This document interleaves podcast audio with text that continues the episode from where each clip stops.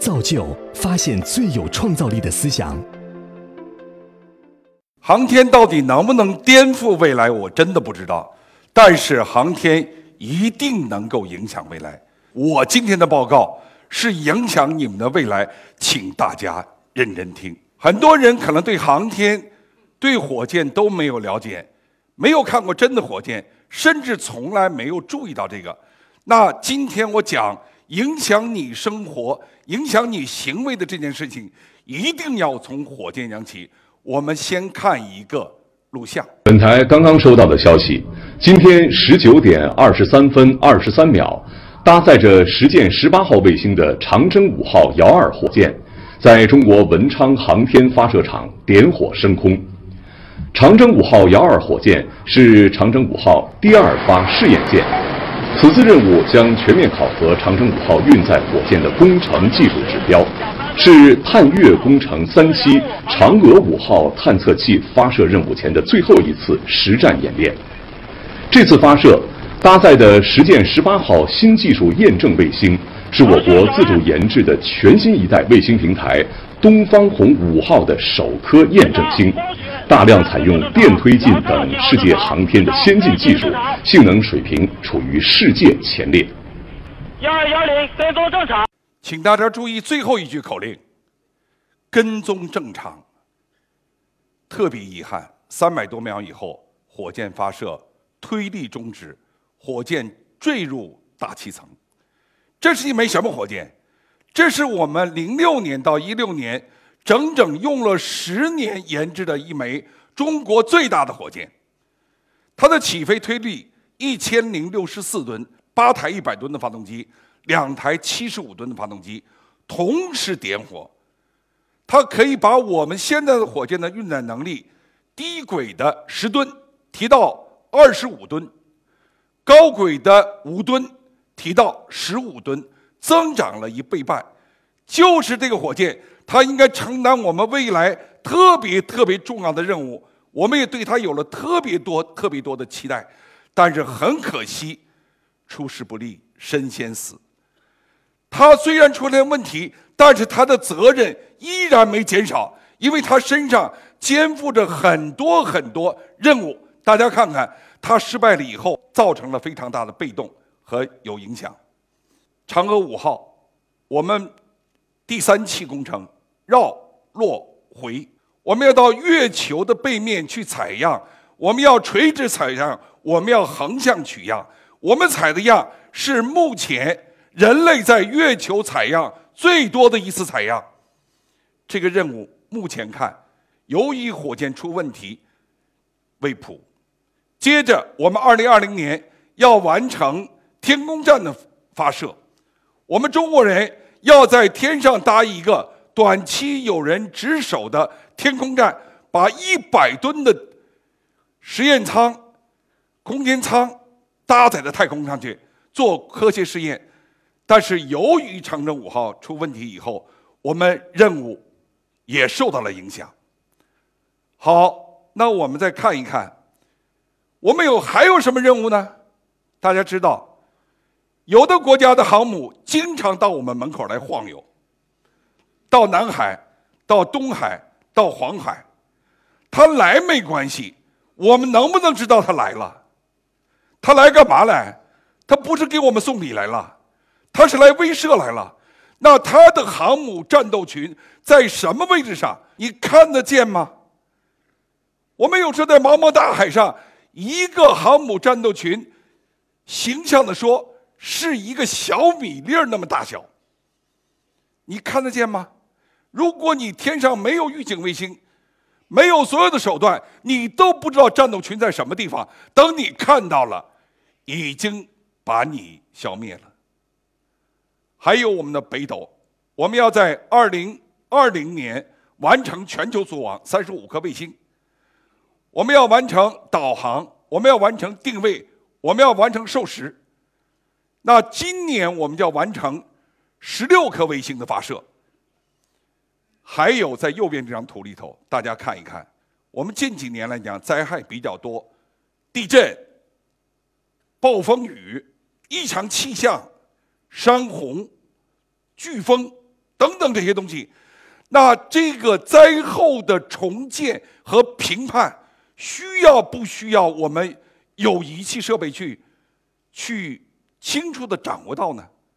大家记得二零零八年汶川地震，汶川地震的时候，北川到底震成什么样？我们不知道啊。为什么？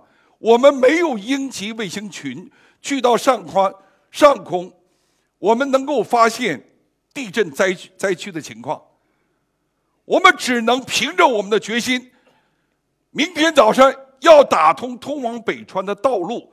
但是这个决心下了以后，大家说能实现吗？不知道，因为能不能打通，不是你决心有多大，而是打通的条件具备不具备。如果我们不很好的了解地震的情况，那我们就很难采取特别有效的措施。这些都需要我们的卫星和卫星群来做。大家看看这么多任务，我们五年到底发射了多少卫星？我们每年大体上十五到二十颗。我们二零一六年最多的时候到了二十二颗，和美国人是并驾齐驱，名列第一。但是通常为止十五颗，有人说那多打几颗行不行？行，但是我的生产能力不够。我们的火箭通常是三年以前开始零部组件研制、分系统齐套、试验，接着到总装、测试，拉到靶场进行发射。发射最短的十五天，最长的一百多天。那现在我们在这个频率上，每个月。基本打一发，那这个频率，有人说已经很不错了，超过了欧洲，超过了日本，有时候还和美国并驾齐驱。但是今天讲远远不够。那今天我们的任务，二零一八，怎么要叫重新出发？我们要完成多少多少任务？大家看，一八年我们的任务量三十五，要创造。我们中国火箭发射历史上的新高，但是我今天站在这儿说，我没把握。为什么没把握？一个月打将近三发，一个月打三发，我们的所有计划三十五发是不允许有一次失败啊！如果有一发失败，我们全部计划要退后的，我们的计划里没有留有任何的余量啊！如果有一点闪失，我们计划一做调整，我们的任务依然完不成。大家看看，二零一八年刚开年，我们拉开一个什么样的序幕？九号长二丁，接着长三 B，接着就是长十一。十天里打了三枚火箭，有人说这三枚火箭我看的都是火箭，有什么不一样？这三枚火箭特别巧，都不一样。长二丁两级火箭打低轨道的和太阳同步轨道的，二百公里到八百公里的。长三 B 火箭打北斗卫星是三万五千公里的。我们最左边下角的那个图片是固体火箭，它可以在未来特殊的时候，在特殊的灾情以后，二十四小时进行快速发射。那这三枚火箭，其实它已经作为代表拉开了我们今年的大幕。今年的任务太重，但是我完不成啊！为什么？我没有底，我没有说胸脯拍的当当响，说三十五没问题，我还可以更多，因为我还有好多问题，我的成本，我的发射周期，我的人员力量。特别是我控制质量的手段和能力，我不敢做的万无一失百分之百。一旦有问题，就要整个计划泡汤。所以今天的三十五这个数字是一个特别特别大的压力，能不能完成？我们希望通过我们努力能够完成。那看一看我们的市场到底对我们有什么要求？我们说的对地观测高分，我们中国技术突飞猛进，我们对地观测的时候，从二百公里、三千公里到三万公里对地进行观测，我们观测的精度从十米到五米到三米到一米到零点五米，现在可以到零点一米，精度也没问题了。在几万里的高空的时候，零点一米对我们的分别，我们在座观众里头戴不戴眼镜，男的、女的、老的、少的，看得一清二楚。你的车牌子都跑不掉。怎么用这些数据？现在就要支撑我们。我们把观测的这些东西，要很好的应用于我们社会治理和设立管理以及其他国防建设当中去。还有，我们大家最关心的。复兴号现在已经有 WiFi，和谐号没有。从前天开始，飞机上已经有 WiFi 了。大家都觉得利好，可是我告诉你，不怎么乐观。这是去年的中星二 A 卫星来在一起做的，因为 WiFi 的一个很重要的就是方便和快捷啊。现在全球的航班。三分之一有 WiFi，美国的航班三分之二有 WiFi，除非美的航班以外的航班只有百分之十三有 WiFi，而我们中国开始要走，这种目前不太理想，但是我们一定能做到。你不管在高铁上，你在复兴号还在和谐号上，你在哪个飞机上都可以想到便捷的移动通讯。这需要加倍我们做呀。还有，再看我们的交通，北京、上海都一样。现在我是真没想到这么拥挤的，是我们城市当中一个很特殊的问题。但是我问你一下，这种拥挤是必然的吗？你们可不可以设想，在未来的某一天，当你的道路是智能的，当你的信号是智能的？当你管控的体系智能的，当你的车辆是智能的，还能出现这个问题？我在洲际酒店，我看黄浦江，我突然发现，怎么江里头船不拥挤呀？哎，他没有说堵得满满的，这条黄浦江上堵上，那它这里头在一定程度是有序的。如果每个车、每个信号、每条道路，每一个交通路口全部有序，车怎么可能堵啊？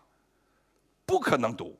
那我们再往下看，叫我们从移动到互联，我们下一步将万物智联。我不知道大家想没想，可怕不可怕？刚才我们讲的手机安全的问题，有人说我太享受拥抱万物智联。可是智联，你今天往这凳子上一坐，你的信息就留在凳子上了。你往床上一躺，你夫人出来一回来，夫人一躺就告诉这张床还睡过别人。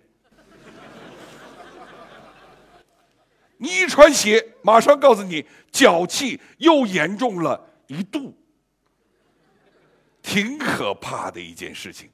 但是技术发展。一定是往前走的，而这一切东西都需要我们的技术的更新。那好看，问题和需求这两个引领着我们技术进步。那我们技术怎么进步？